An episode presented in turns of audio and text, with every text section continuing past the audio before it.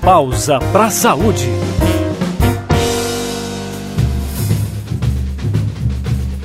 Olá, ouvintes do Pausa para a Saúde. Eu sou a Paula Rosa e estou com o Fabrício Lázaro na edição de áudio deste programa. É quase carnaval. Já é possível ouvir marchinhas, frevos, sambas tocando em vários lugares do país. E como nós já fizemos uma edição do podcast sobre cuidados que você deve ter durante as festividades, resolvemos fazer uma nova edição com dicas mais detalhadas sobre a maneira correta de se alimentar antes, depois e durante a folia. Além disso, temos informações importantes a respeito das bebidas alcoólicas. Então, nessa edição do Pausa para a Saúde, o repórter Janari Damascena teve uma conversa com a nutricionista clínica Lilian Pereira dos Santos Costa, que é coordenadora do Núcleo de Avaliação em Tecnologias em Saúde do Complexo Hospitalar Universitário da Universidade Federal do Pará e que também é vinculada à empresa brasileira de serviços hospitalares.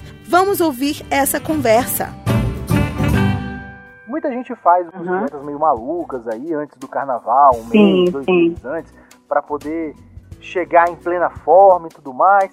Então, para começar uhum. o nosso programa, eu queria que a senhora comentasse rapidamente quais são os riscos dessas dietas assim desbalanceadas que não têm acompanhamento nutricional, endocrinologista. O que a senhora pode falar sobre uhum. isso?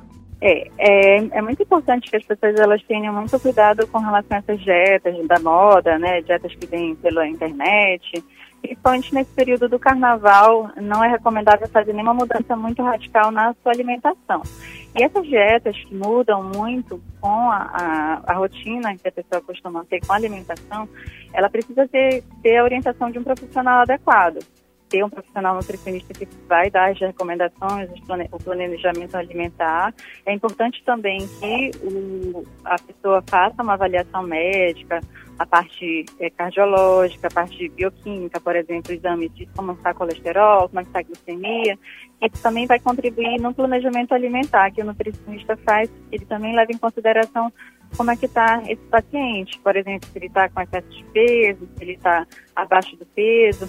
Então, qualquer mudança muito radical na alimentação, ela precisa ter uma orientação do profissional que vai estar orientando adequadamente e a condição clínica desse paciente, dessa pessoa. Então, por exemplo, se for uma pessoa mais idosa, ou uma criança, ou um adolescente que está em fase de crescimento, tem que ter muito cuidado com essas mudanças. A recomendação realmente é não fazer nenhuma dieta sem uma orientação do profissional nutricionista, que é o profissional mais adequado para estar tá fazendo essas orientações em relação à alimentação.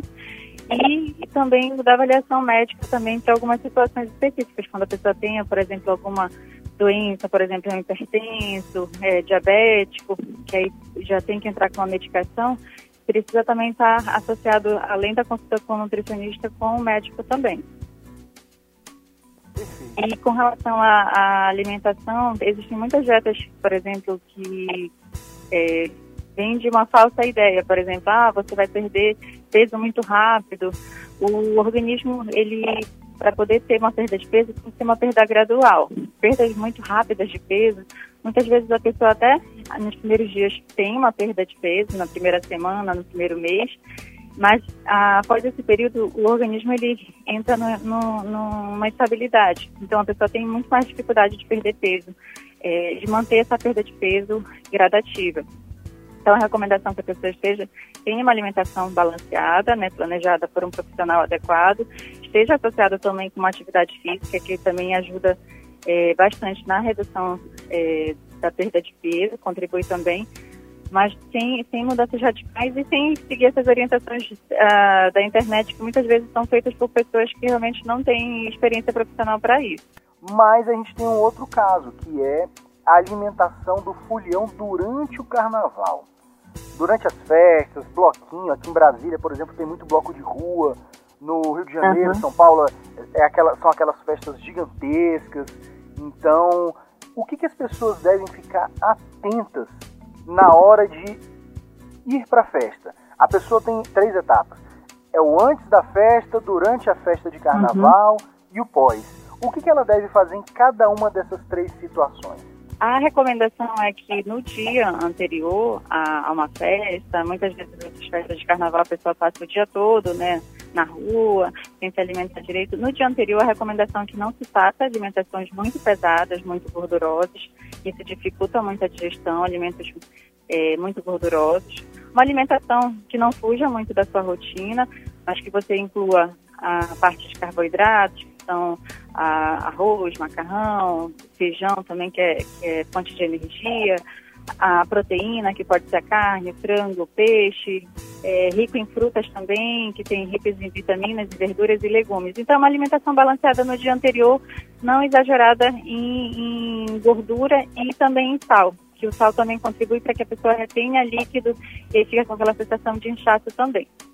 No dia do, da, do carnaval, no dia que a pessoa for pular o carnaval, é importante ter cuidado principalmente com a hidratação. E geralmente a pessoa está ali consumindo uma bebida alcoólica, a bebida alcoólica ela tem um efeito que faz com que a pessoa urine bastante, então ela vai é, desidratar também bastante pelo consumo da bebida alcoólica, então é importante que ela mantenha uma hidratação, que a hidratação ela tem que ser feita ou com água ou com sucos, não com refrigerante nem a própria bebida alcoólica. A própria bebida alcoólica ela vai causar a desidratação, então ela não funciona como é, para hidratar. E, por exemplo, refrigerante também ele não vai entrar como é, na, na, quantidade de líquido que ela precisa se hidratar. Então, ela precisa se hidratar com água de coco, ou água mesmo, água é, natural mesmo.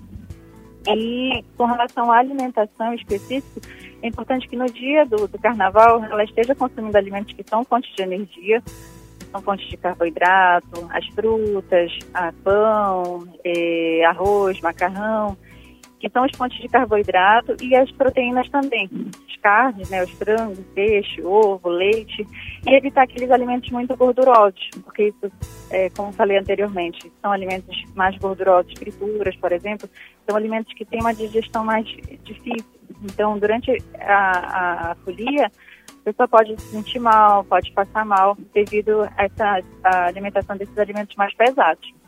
E é importante estar consumindo bastante fruta, que também contribui para a questão da hidratação, é, consumindo, evitando o máximo aqueles alimentos industrializados, tipo batata, é, aquelas batatas industrializadas que tem uma quantidade muito grande de sódio, é, aqueles petiscos é, que também tem uma grande quantidade de sódio que vai contribuir para que a pessoa retenha líquido e se sinta muito inchada. Então, no dia do carnaval, ela tem que dar preferência para os alimentos mais naturais possíveis e bastante hidratação. E no dia após a folia, é importante também considerar a hidratação. E se a pessoa consumir uma quantidade é, grande de bebida alcoólica, por ela ter um efeito de fazer com que a pessoa urine bastante, ela vai estar com uma desidratação. E aí essa desidratação que acaba levando aquela dor de cabeça que acontece no dia seguinte, a ressaca, que é devido a essa desidratação. Então, ela precisa se hidratar bastante no dia seguinte e repor energias que foram consumidas durante a, a, a, o dia de, da folia.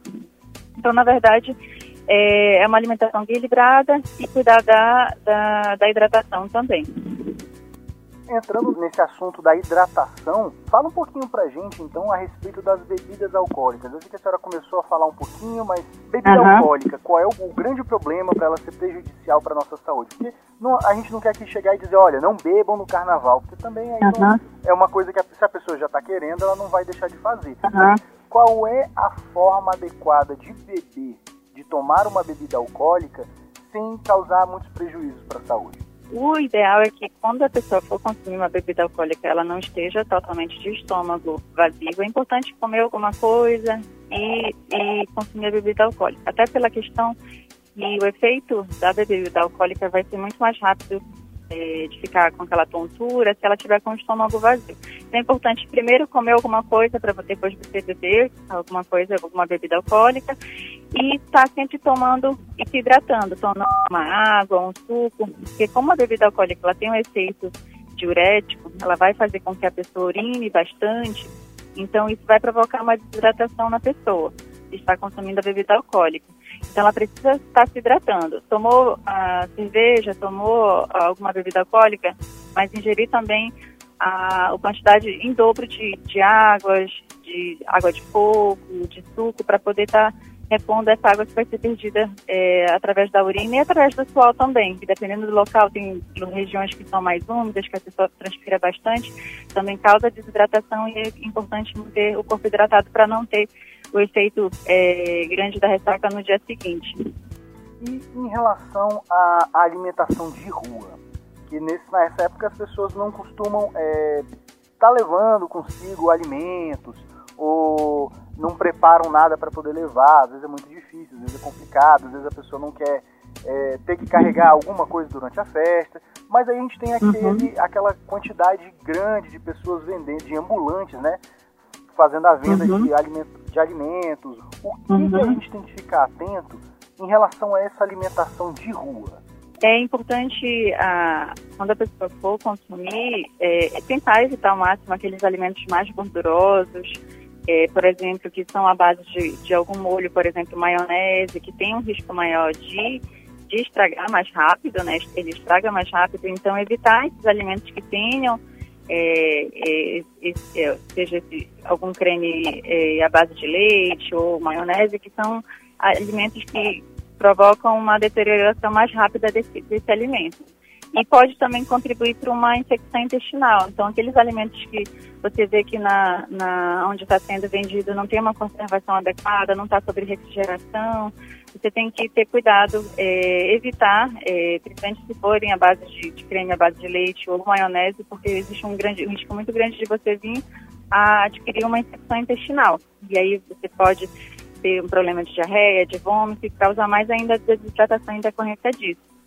Então, de preferência, se puder optar é, por alimentos que sejam é, mais naturais, frutas, é, pães, é, evitar as frituras em excesso para não causar uma má digestão, é, alimentos muito salgados também, que vai causar ainda também a questão da a, uma quantidade, vai levar a uma necessidade maior de, de consumo de líquidos. É, é importante, for, por exemplo, carnes, peixe, frango consumido, que seja aquela, aquela, aquela carne que seja cozida ou frita ali na hora, seja assada ali na hora e bem assada, evitar aquelas carnes mal passadas também. Isso pode também estar sendo um veículo de contaminação para quem vai estar consumindo. Então, se forem as carnes bem, bem, bem assadas, evitar esses alimentos que tenham é, molhos à base de leite ou maionese que não estejam sobre a devida refrigeração. Muitas vezes aqueles carrinhos de lanche né, da rua tem aquela maionese que fica é, o dia todo naquela temperatura do ambiente e aí aquela, aquele alimento pode estar pode estar sendo é, propício à contaminação. É, outra recomendação é muitas vezes quando a gente vai consumir na rua a recomendação, gente sempre é aquela pessoa que produziu ali, por exemplo, vai comer um sanduíche com uma saladinha crua, ah, os legumes e as verduras cruas são bons, mas dependendo do local, a gente não tem como garantir que aquele alimento foi devidamente lavado, higienizado. Então, evitar de consumir essas verduras cruas, é, por exemplo, alface, tomate, desses lanches de rua, porque pode ser um veículo de contaminação também, se ele não foi devidamente higienizado. Então, é, se não está devidamente armazenado também. Então, de preferência, aquelas carnes bem passadas. É, no caso, dependendo do local também, das condições de higiene, é, a, o consumo de, de, de, sucos também pode ser até não recomendável quando aquela água daquele local não tenha uma procedência é, é, seja de uma procedência duvidosa, é importante também ter cuidado, que nesses momentos existe o risco é, da contaminação. Às vezes a gente não leva nem em consideração a questão nutricional em, determinadas situações, mas do ponto de vista da, da, do risco de contaminação. Então é preciso ser levado em consideração também. E esse programa foi excelente, com muitas dicas importantes para você curtir as festas de carnaval com a maior tranquilidade quando o assunto é saúde. Mas antes de finalizar esse podcast, é importante lembrar da importância de usar a camisinha. Isso porque muitas infecções causadas por vírus e bactérias podem ser transmitidas por relação sexual desprotegida. A camisinha, distribuída gratuitamente nas unidades de saúde do Sistema Único de Saúde, é a forma mais simples e eficaz de se proteger não só do HIV/AIDS, mas também da sífilis, da gonorreia, de hepatites virais e até do Zika vírus, além de evitar uma gravidez não planejada. Por hora, nós ficamos por aqui. Agradecemos a participação da nutricionista clínica Lilian Pereira da Silva Costa, que é coordenadora do Núcleo de Avaliação em Tecnologias em Saúde do Complexo Hospitalar Universitário da Universidade Federal do Pará e que também é vinculada à empresa brasileira de serviços hospitalares. E se você gostou dessa edição do podcast e quiser ouvir outros programas, basta acompanhar o Pausa para a Saúde no Spotify, iTunes ou algum agregador de podcast de sua preferência. Além disso, temos um canal em soundcloud.com barra pausa para a saúde. Você também pode participar do nosso programa enviando uma mensagem para o nosso WhatsApp pelo telefone 61 99288 9677. Mande em formato de áudio dizendo o seu nome, cidade e estado. Exemplo: Meu nome é Paula Rosa, sou de Brasília, Distrito Federal. E então fale sua dúvida, sugestão, conte uma história ou diga um tema para o podcast. Lembrando, nosso telefone é 61 99288 9677. Bom carnaval, pessoal! Juízo em segurança acima de tudo. Pausa para saúde.